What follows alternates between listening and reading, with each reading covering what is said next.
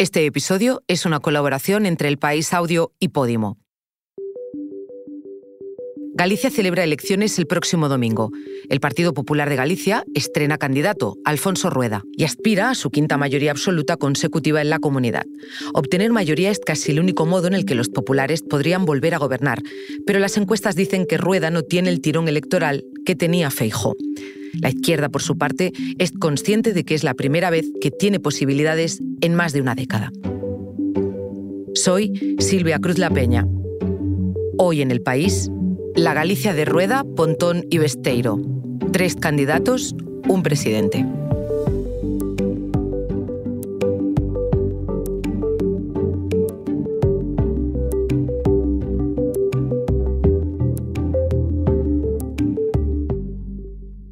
Esta historia la trae mi compañero Dani Sousa.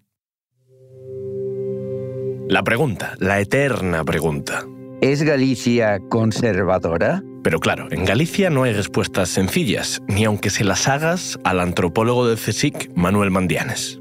Me parece que en un aspecto sí y en otro no. Galicia es un país de una profunda identidad. ¿Sabe lo que quiere? Bueno, en la medida en que es posible saber lo que uno quiere, porque para saber lo que uno quiere realmente tendría que saber el futuro y el futuro no lo sabe absolutamente nadie. Todos aquellos países que buscan revoluciones, que cambian constantemente, todas estas revoluciones no son más que una búsqueda de identidad. Y Galicia, por saber quién es, tiene clara su identidad. Se puede decir, pues, que Galicia es tradicional, Galicia es conservadora, pero no conservadora porque rechace el futuro, porque rechace las novedades, sino porque en el fondo es verdad. Tiene un cierto conformismo con su identidad social, política, histórica, religiosa, etcétera, Casi 3 millones de gallegos votan la semana que viene el que será el futuro presidente de una comunidad autónoma con identidad propia que en lo político ha visto de todo. En Galicia se anticipó el nacimiento de Podemos con las mareas, ¿las recuerdan? Y también su caída. Allí se forjaron ya dos líderes nacionales de la derecha española, el expresidente Rajoy primero y ahora Feijó. Y es la única comunidad en la que la ultraderecha no tiene representación, solo un concejal en un pueblo en Ourense. Solo hay un lugar en Galicia desde el que se pueden ver las cuatro provincias, A Coruña, Lugo, Ourense y Pontevedra. Es la cumbre del Monte Faro, a 1100 metros de altitud, donde cada verano hay una romería en honor a la Virgen del Faro. Es oficialmente, según un estudio del Instituto de Ciencias del Patrimonio, el punto desde el que se ve una mayor superficie de territorio gallego se me ocurre que quizás la sede de la Junta podría haber estado aquí. Así los presidentes podrían ver mejor lo que ocurre. Pero en estas semanas de campaña electoral nadie mira a este monte y nadie reza a esta Virgen. Todos miran a San Caetano, donde está la presidencia de la Junta, en Santiago de Compostela. ¿Cómo se llega de aquí a la Junta? Mira, tenías dos opciones, ir por la intermodal... Por mire, por el Parlamento, por ahí, adelante. Vamos a la rotonda de Sá, cogemos la primera salida Esas, hai uns indicadores, tes pérdida, vamos. O sea que varios, varias opciones sí, entonces, ¿no? Sí. Claro, para llegar a la Xunta de Galicia no hay un solo camino. Bien lo saben los tres candidatos con posibilidades reales de completarlo. Alfonso Rueda, del PP de Galicia, Ana Pontón, del BNG, el Bloque Nacionalista Gallego, y José Ramón Gómez Besteiro, del PSDG, los socialistas de Galicia, a quienes hemos acompañado durante alguno de sus actos de campaña. Galicia está rodando y si Galicia rueda é porque Galicia funciona. A traballar... Isto que representa o BNG, isto que temos... O próximo presidente da Xunta será un lucense do Partido Socialista, orgulloso de presentarse por Lugo, por Lugo. El volumen alto, las promesas, el ruido que ahora hay en los mítines se juntan con los gritos de protesta que durante esta legislatura pasada han protagonizado los bomberos, para mejorar sus condiciones, los que cada verano apagan los incendios en los montes gallegos. Con los gritos del personal de la limpieza de la Junta en Lugo, que se encadenó al edificio de la Administración Autonómica porque su sueldo apenas supera el salario mínimo, la huelga de las escobas caídas.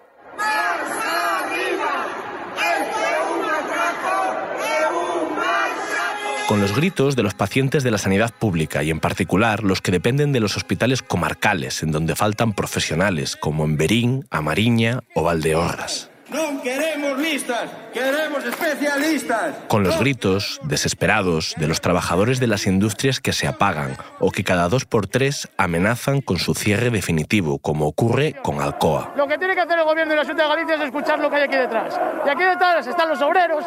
Con los gritos por la defensa del uso del gallego.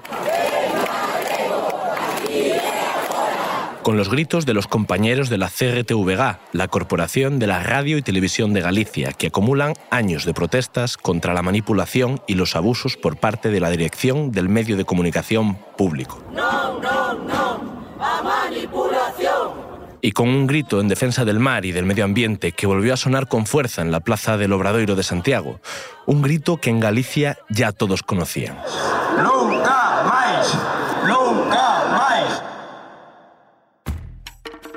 Ese es el paisaje sonoro que deja a la Junta que gobierna el PP, pero las encuestas apuntan otro dato, que también será el PP el vencedor de las elecciones del próximo domingo. El CIS es ahora mismo la única que pronostica que los populares podrían perder la mayoría absoluta. Si eso ocurre, como ya pasó en 2005, tendrían muy difícil mantener el gobierno en la Junta. Pero esa inquietud que se vive en el partido no llega a los mítines.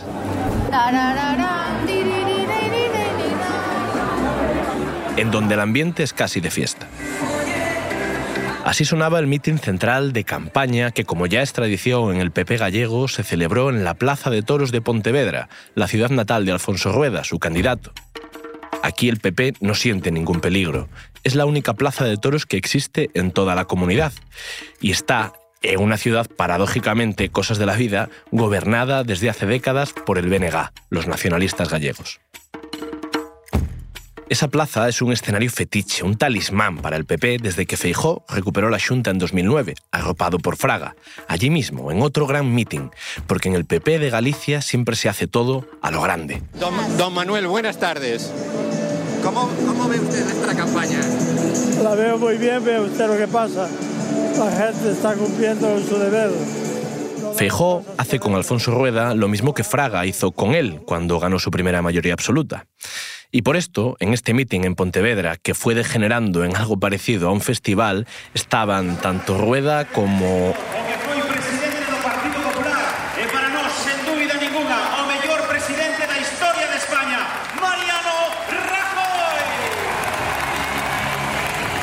y también él.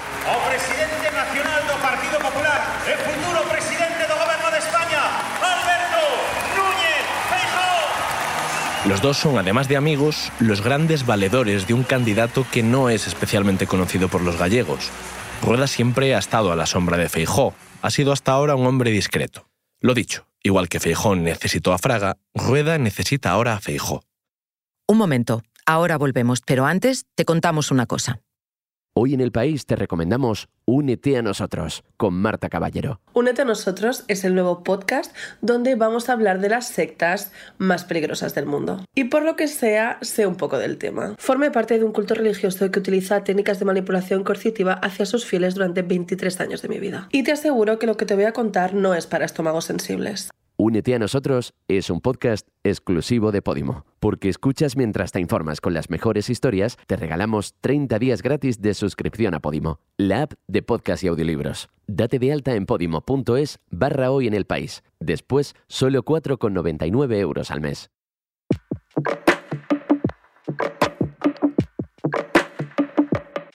Era tradición de Feijó tratar de centrar sus campañas en hablar de los asuntos autonómicos. Que o que queremos facer é falar do que pasa en Galicia. De eso que queremos falar, en non do que non pasa en Galicia.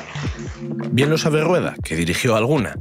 Ahora es él quien se enfrenta a la suya propia, con la diferencia de que no puede hacer lo mismo que hacía Feijó. Y nos enfrentamos a los que nos decían, y hay que recordarlo mucho, que nunca aprobarían una ley de amnistía. Y resulta que la van a aprobar incluso antes que la ley de presupuestos. Con la falta el PP ha querido darle dimensión nacional a esta campaña autonómica y el propio Feijó también.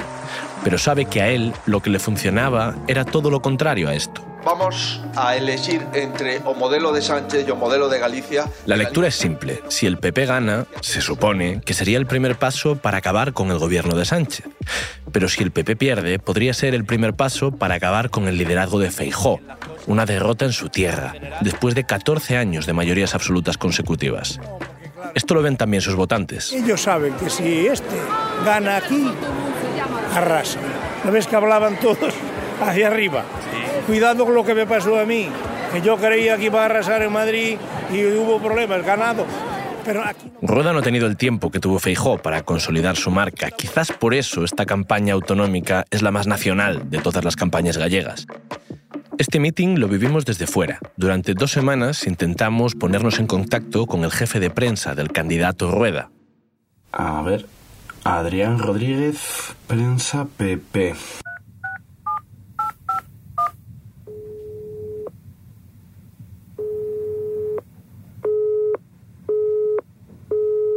Sin resultado. A ver, que lo vuelvo a llamar.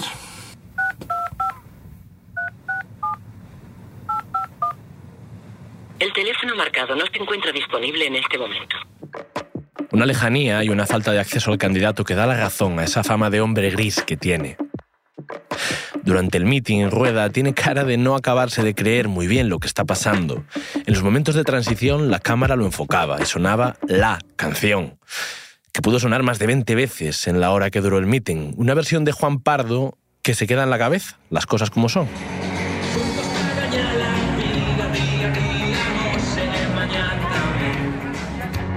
Juntos que sintan todos que si van xuntiños temos máis camiños para facelos Durante un año y algo ha aprovechado la visibilidad mediática que da la presidencia de la Junta para darse a conocer todo lo que ha podido y usando todos los medios a su alcance.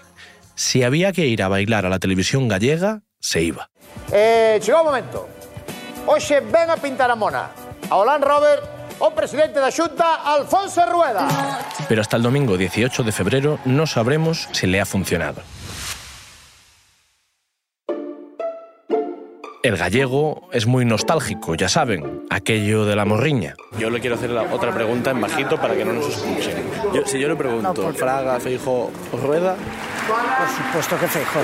Fraga ya se ha quedado soleto totalmente. Lo que era en su y momento, Rueda, pero que muy nostálgico. dar la talla de don Manuel Fraga y Vivarne es muy difícil. Eh, yo no me quedo con ninguno de ellos, porque si no me tengo que quedar con los tres y entonces no le voy a contestar a la pregunta. qué respuesta tan gallega. ¿Verdad que sí? ¿Qué quiere que le diga? Ni subo ni bajo. Me quedo con el Partido Popular. E incluso con la mejor de las intenciones no se supera. ¿Cómo? Cada uno tiene, quiero decir, sus Desde cosas buenas. Hay que apostar por Feijóo, por Rueda ahora mismo. Pero saben los votantes del PP qué es lo que hay. Rueda, Feijó o Fraga. Feijo. Rueda aún tiene que madurar un poquito, pero bueno, yo quiero Rueda porque Feijo no lo tengo. Quien no se consuela es porque no quiere. Es sábado y hace buen tiempo, así que nada podía fallar. Pero bueno, mira, ¿cómo van a mandar ellos? Nosotros lo único que hacemos es venir aquí y hacer un poco de follón. y nada, pasar la tarde, pasar, toma, vamos a tomar un café ahora. A diferencia de los partidos populares de otras regiones, en los mítines de aquí apenas se ven banderas de España. En esta plaza de toros de Pontevedra, en la que, como dijo Feijó, se entra como candidato y se sale como presidente, está llena, eso sí, de banderas de Galicia y del propio partido.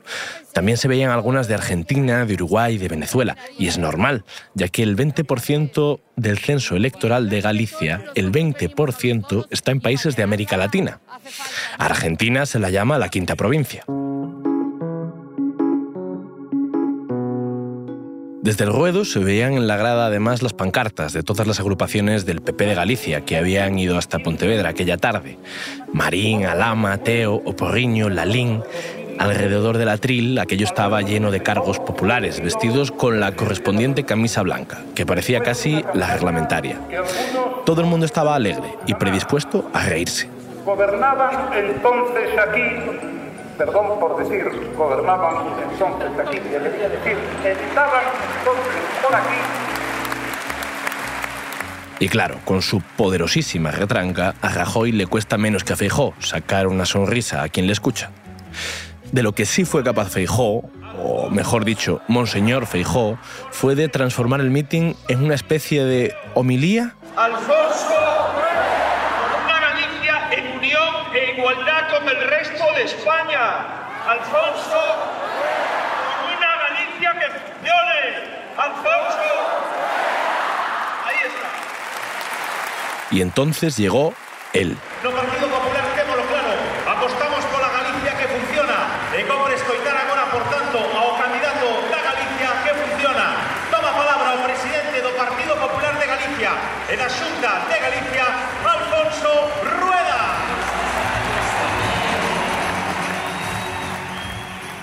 Rueda era un hombre emocionado delante de los elogios y las flores que allí le echaron Rajoy y Feijó, delante de casi 12.000 personas. Se le ve una persona tímida. Rueda estudió Derecho en la Universidad de Santiago, es secretario municipal por oposición y lleva vinculado al PP toda una vida. Porque la política a veces da la sensación de que es como el fútbol, tienes un equipo, no puedes cambiar y lo tienes que defender a muerte. En Galicia o eres del Celta o eres del Depor. Y por eso yo quería seguir haciendo más preguntas entre los votantes populares. Pero mira, tú, tú ¿de, Sí. qué, ¿de qué radio eres? Yo soy del país, del periódico. ¡Ay, mi madre querida! ¿Eso qué quiere decir? ¿Que no quieren hablar conmigo? Del país, Jesús María. El país. Yo- Del país. Les- ¿Qué coño vais a decir los del país? Yo le iba a preguntar que cuáles son, cuáles son las preocupaciones de un votante del PP en estas elecciones Las autonómicas. preocupaciones de votante del PP es que haya trabajo, que haya solidaridad con todo, que no haya Puigdemont en, en el extranjero y etcétera, etcétera. Pero esto no lo vais a poner, por- porque sabes usted una lo va a cosa. escuchar el domingo. ¿Cómo se llama Aquí usted? son todos bien recibidos. ¿Cómo se llama usted? Eu chamome Puri. Puri. Sí. Pues, son da Coruña. Pues eso, a Puri de A Coruña le preocupa el desempleo. Y no es extraño. El trabajo es la primera preocupación de todos los gallegos, según las encuestas. Pero hay muchas más, ¿o no? Hombre, preocupaciones. Hombre, nos motiva porque votamos siempre PP. Del Partido Popular nos gusta todo. Todo. Todo. Lo más importante es la ayuda a la juventud y por el otro lado también la ayuda a las residencias de ancianos, a la tercera edad, a los servicios sociales. Seguridad, seguridad. ¿Seguridad de qué tipo? Que las leyes funcionen para que el dinero funcione bien. A mí si no me dan seguridad no invierto un duro. Alquilar viviendas, que yo podía tener algunas alquiladas en un precio justo y no lo hago porque a ver si me entiendes. Se lo ocupan y entonces después no. entonces- los jóvenes, porque nosotros nos alquilamos viviendas porque tenemos miedo, los ocupas. Eso es lo importante, seguridad. Seguridad y seguridad. Volvemos con Manuel Mandianes, ¿El gallego es más nacionalista o galleguista? nuestro antropólogo de referencia para conocer Galicia. Depende, el pueblo es más nacionalista que galleguista. El galleguista se preocupa de la cultura, la lengua, las tradiciones, las leyendas. El nacionalista, la cultura, la lengua, lo practican. No es un objeto de preocupación para ellos.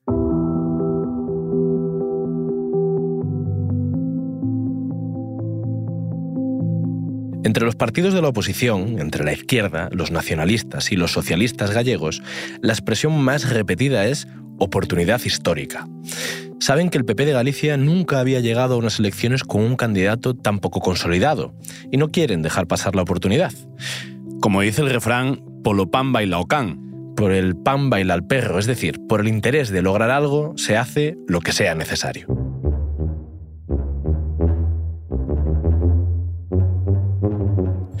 Ana Pontón es la candidata de los nacionalistas y José Ramón Gómez Besteiro de los socialistas gallegos. dos perfiles e algunhas similitudes. Eu quero acabar este acto unha maneira moi galega. Unha pregunta. Estades preparadas? Sí. Estades preparados? Sí. Máis forte, estamos preparados.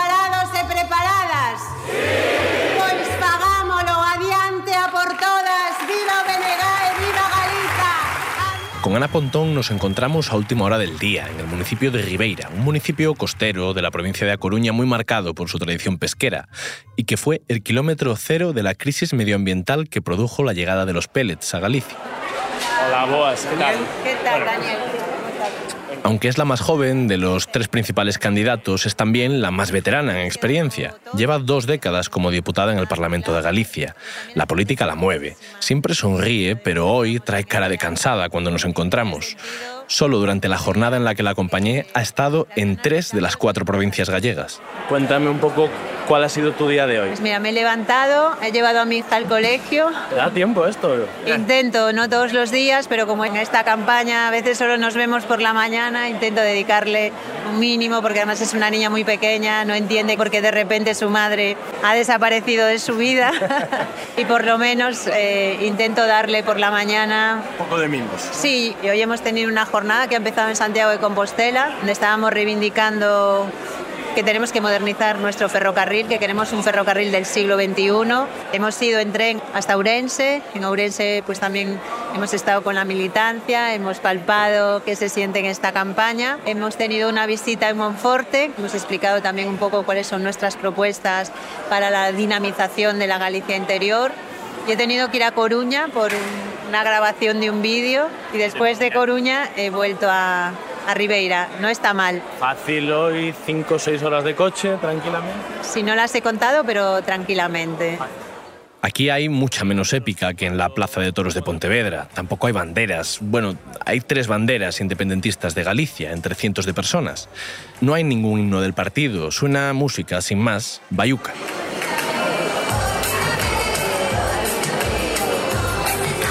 Y tampoco canción de campaña, solo se corean las siglas del partido. Estamos en una carpa provisional porque todavía no se han acabado las obras del nuevo auditorio de Ribeira.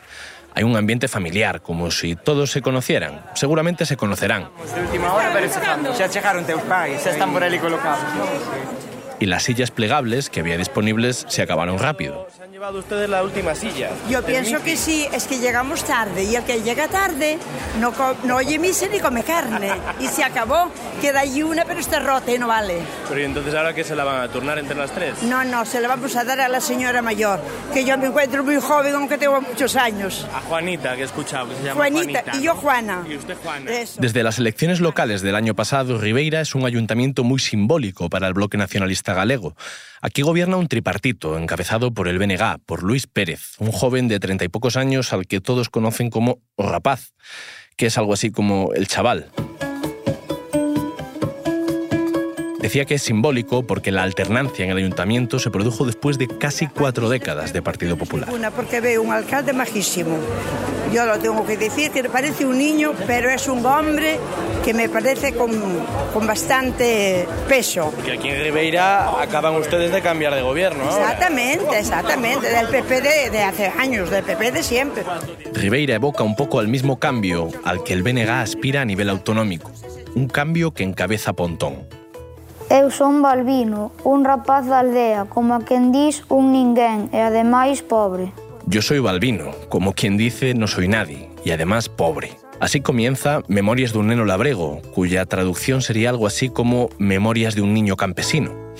Es uno de los libros por excelencia de la literatura gallega. Fue publicado en Argentina en 1961 por Xosé Neira Vilas y refleja la realidad del mundo rural gallego.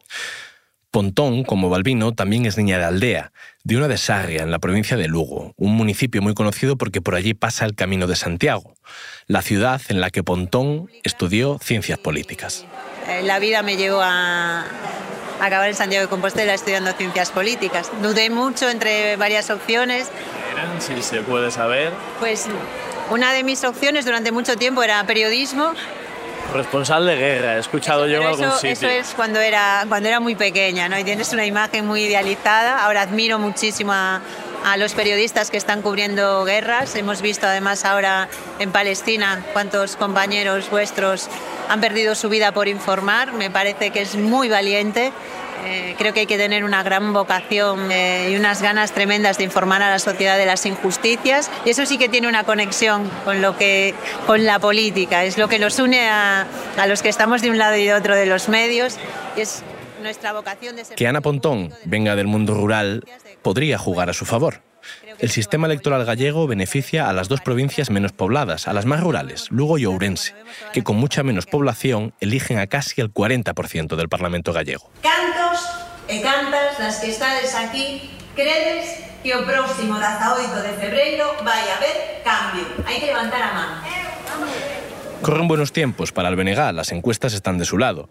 Pase lo que pase, lo que parece seguro es que crecerán en representación, en el Parlamento, en Ohorrio. Pero no siempre fue así.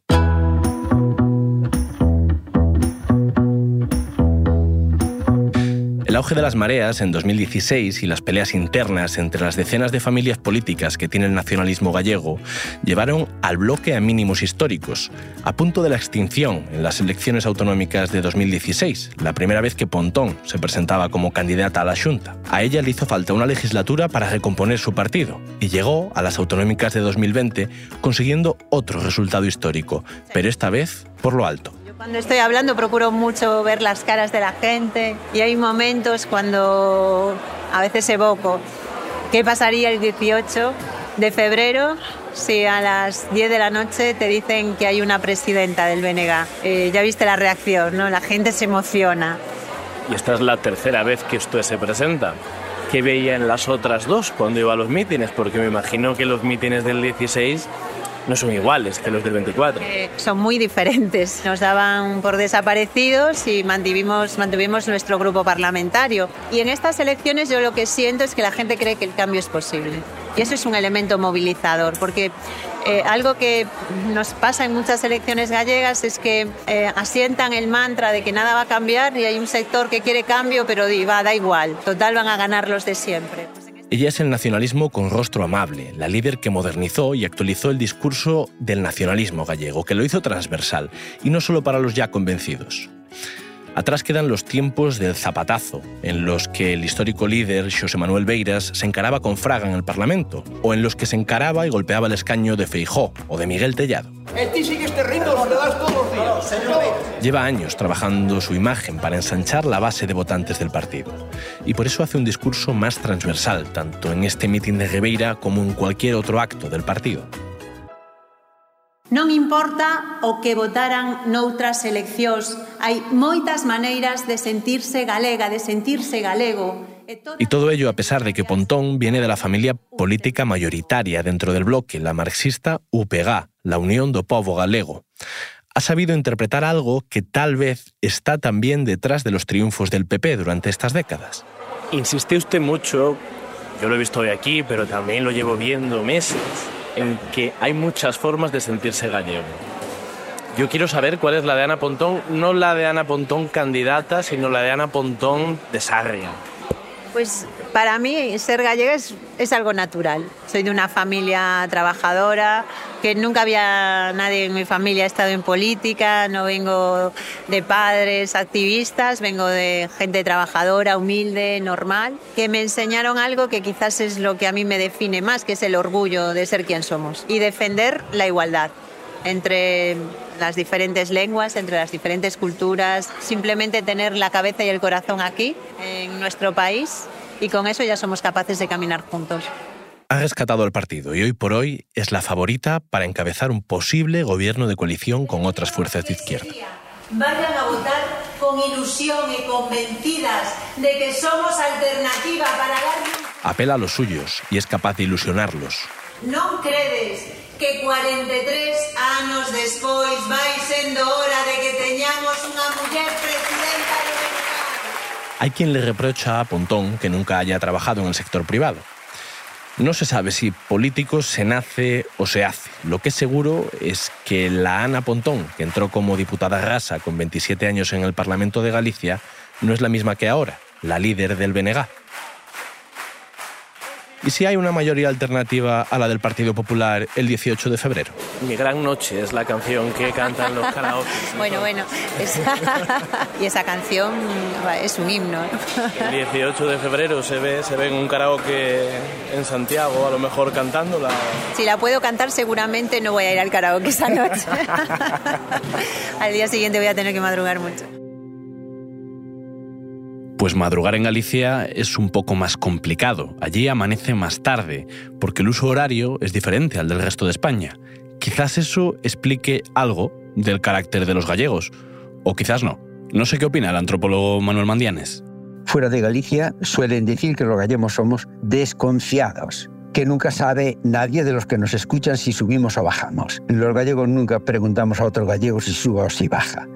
Cuando el gallego responde con una pregunta a una pregunta, no es porque desconfíe, es sencillamente buscando información y dándose tiempo para pensar la respuesta que alguien está buscando de nosotros. Por lo tanto, no es ni desconfiado ni víctima de la incertidumbre, sino una expresión de realismo. Busca tiempo e información.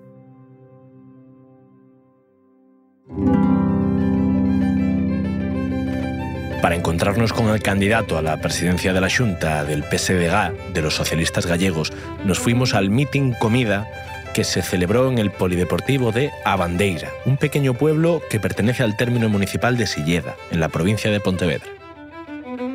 ¿Qué, qué es todo este ruido que hay aquí? Bueno, pues estamos en el pabellón polideportivo de Bandeira y vamos a celebrar un Santar Meeting, que para los que no son gallegos deciros que es un meeting, pero vamos a comer.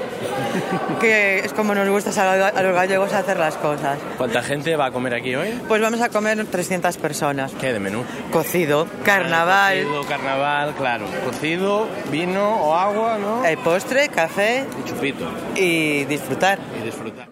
José Ramón Gómez Besteiro llegó con prisas, y eso que tiene fama de puntual. Es hijo de un revisor de autobús que cubría la línea Lugo a Fonsagrada. No se puede esperar menos. Pero que le pase esto hoy, además, es comprensible. Justo antes tuvo uno de los grandes mítines de campaña, en Ourense, al que acudió también el presidente Pedro Sánchez. Compañeiros, compañeiras, estou algo nervioso porque eu nunca ten a oportunidade de abrir a porta da súa casa a dous presidentes o presidente máis galego, pero tamén máis ourensán, Pedro Sánchez. Pero tamén a quen vai ser o próximo presidente da Xunta de Galicia, José Ramón Gómez Besteiro. Con la alta velocidad se llega de Madrid a Ourense en poco más de dos horas, y supongo que la logística era más fácil. También es verdad que supongo que los militantes de Ourense se lo merecen. Después de décadas con la familia Baltar del PP instalada en la Diputación, ser socialista en esa provincia debe ser algo parecido a un acto de fe.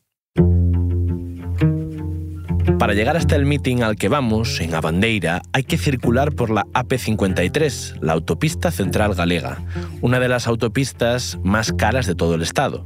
El trayecto entre Santiago y este pueblo, que dura apenas 20 minutos en coche, son 3 euros con 5 céntimos.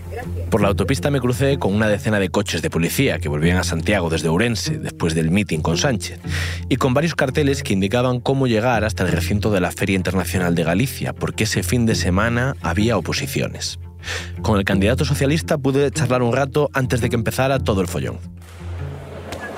Sí. Hola.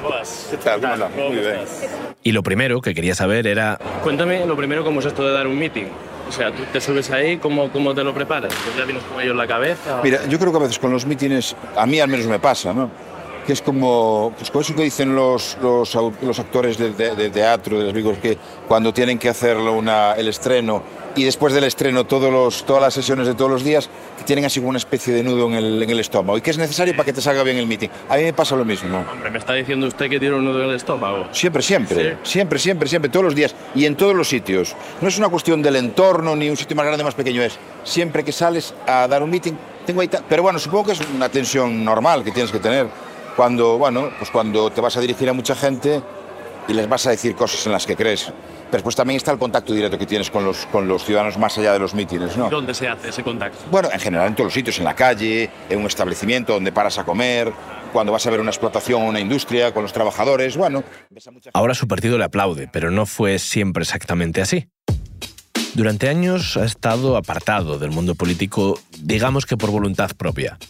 Dimitió en 2016 como secretario general del PSDG y candidato a la Junta de Galicia por unas imputaciones que la justicia archivó y se quedaron en nada. No soy cargo público ni lo voy a ser en esta situación.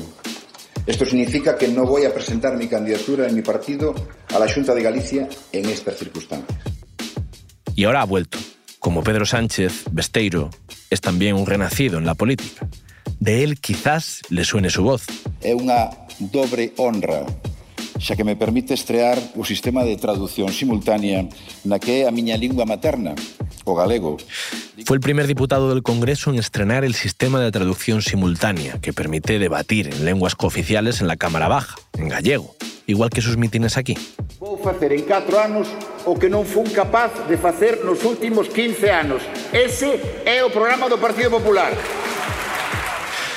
Decía que es un hombre renacido en la política como Pedro Sánchez y por hacer otro paralelismo también consiguió para su partido lo que parecía imposible a nivel autonómico, arrebatarle al PP la Diputación de Lugo después de 24 años en manos de los populares. Hacer política en Galicia es cosa de valientes y hay que saber hacer campaña y lo que tira, tira. Porque ¿qué tiene de diferente una campaña electoral en Galicia que tiene de diferente con otras autonomías? Hombre, no, la diferencia... Esto de un meeting comida yo creo Bueno, que... en Galicia es esencial. Estamos casi en el precarnaval, con lo cual, efectivamente, la vinculación de la gastronomía y la actividad social en general... Su gran promesa eh, electoral es un plan de choque para mejorar la atención primaria, por el que nadie tenga que esperar más de 24 horas para ser atendido. Y el cocido que se van a comer en esta comida meeting es verdad que le puede subir el colesterol a más de uno y que haga falta un médico en la sala. Ahora hablando en serio, la sanidad encabeza, junto con el paro que decíamos antes, la lista de preocupaciones de los votantes gallegos. Hola, buenos días. Bueno, no sé si venís por el meeting o por la comida. Algo de todo. Non te mandarán os de PP. No me mandan. Yo quiero saber cuáles son vuestras preocupaciones. Uf, que para ir a unha consulta hai que botar 4 anos para, para que te consulten. ¿Tiene alguna, ¿Está en alguna lista de espera usted? Pues sí, tenía que estar en septiembre, tenía que hacer una consulta en hipertensos y me dijeron, como no hagas una reclamación, esperas para el año que viene. Ya estamos en el año que viene y todavía no me llamaron. Venga, conta a ti, Pepa. Porque funcione bien nuestra televisión gallega, que no, no nos podemos informar con la, con la televisión gallega. Y el transporte, que no tenemos transporte para ir al, a nuestra villa. La Galicia interior está totalmente olvidada por la Junta de Galicia. Las inversiones van todos a la zona costera, la zona que tiene más movimiento, y la Galicia interior, con una población muy envejecida, no tiene servicios, no tiene autobuses, no tiene nada. Gracias, ¿eh? y que aproveche. Gracias. Y no han mencionado el cambio climático, a pesar de que es invierno, pero parece verano en Galicia. No solo no llueve, sino que hace 20 grados el mediodía en el que se celebra el meeting. Los socialistas tenían previsto regalar paraguas, que finalmente solo han servido como decoración del meeting en el polideportivo. Antes de empezar los discursos, se va calentando el ambiente, con el himno del partido en versión jazz.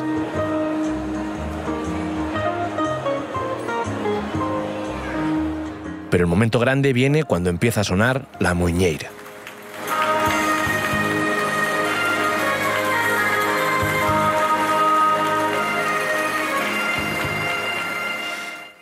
El eslogan que han escogido los socialistas es Desta vai, algo así como ahora sí que sí, ahora sí que va, que quiere decir implícitamente que hubo otra vez en la que no pudo ser.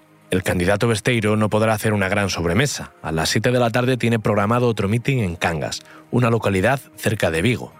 Las ciudades, y sobre todo las que están en el eje atlántico, serán clave el próximo domingo, porque se comportan electoralmente de manera diferente en las generales y en las autonómicas.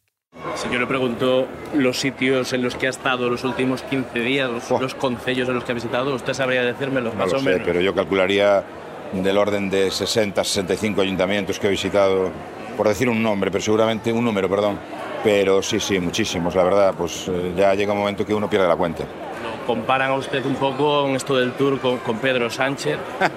Por la Eh, manual de resistencia. Por los, exacto, y por los kilómetros que le echa. Eh, Bueno, hoy sin ir más lejos, vamos a estar, andaremos en torno a los 700 kilómetros, por lo tanto, ya solo multiplicándolo por 10 y no va a ser el día que más kilómetros hagamos, pero estamos hablando de miles de kilómetros, sí. ¿Qué va a contar aquí ahora? En- o sea, están Pues- esperando, está aquí conmigo. Pues voy a hablar de industria, voy a hablar de explotaciones agrarias, voy a hablar de sanidad pública, voy a hablar de servicios públicos, voy a hablar de modelo de país, bueno, voy a hablar un poco eh, de, de todo lo que queremos transmitir los socialistas durante esta campaña, esa posibilidad de un cambio y que sea un cambio para esa Galicia mejor, ¿no? Y aquí también podemos disfrutar de una Galicia mejor. Voy a hablar de reto demográfico, voy a hablar de envejecimiento, Besteiro sabe que necesita la máxima participación el próximo domingo 18 y que estas son las elecciones en las que los gallegos menos acuden a las urnas. Máxima movilización. Dende a mañá a noite. Así que, con todo dicho, ya solo quedaba despedirse. Alfonso Rueda, del PPDG, Ana Pontón, del BNG o José Ramón Gómez Besteiro, del PSDG.